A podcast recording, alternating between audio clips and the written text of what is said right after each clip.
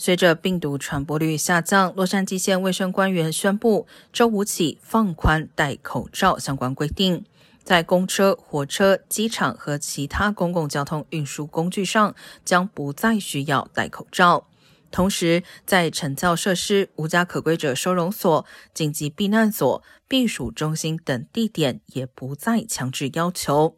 但医疗保健和长期护理机构还是需要继续戴上口罩。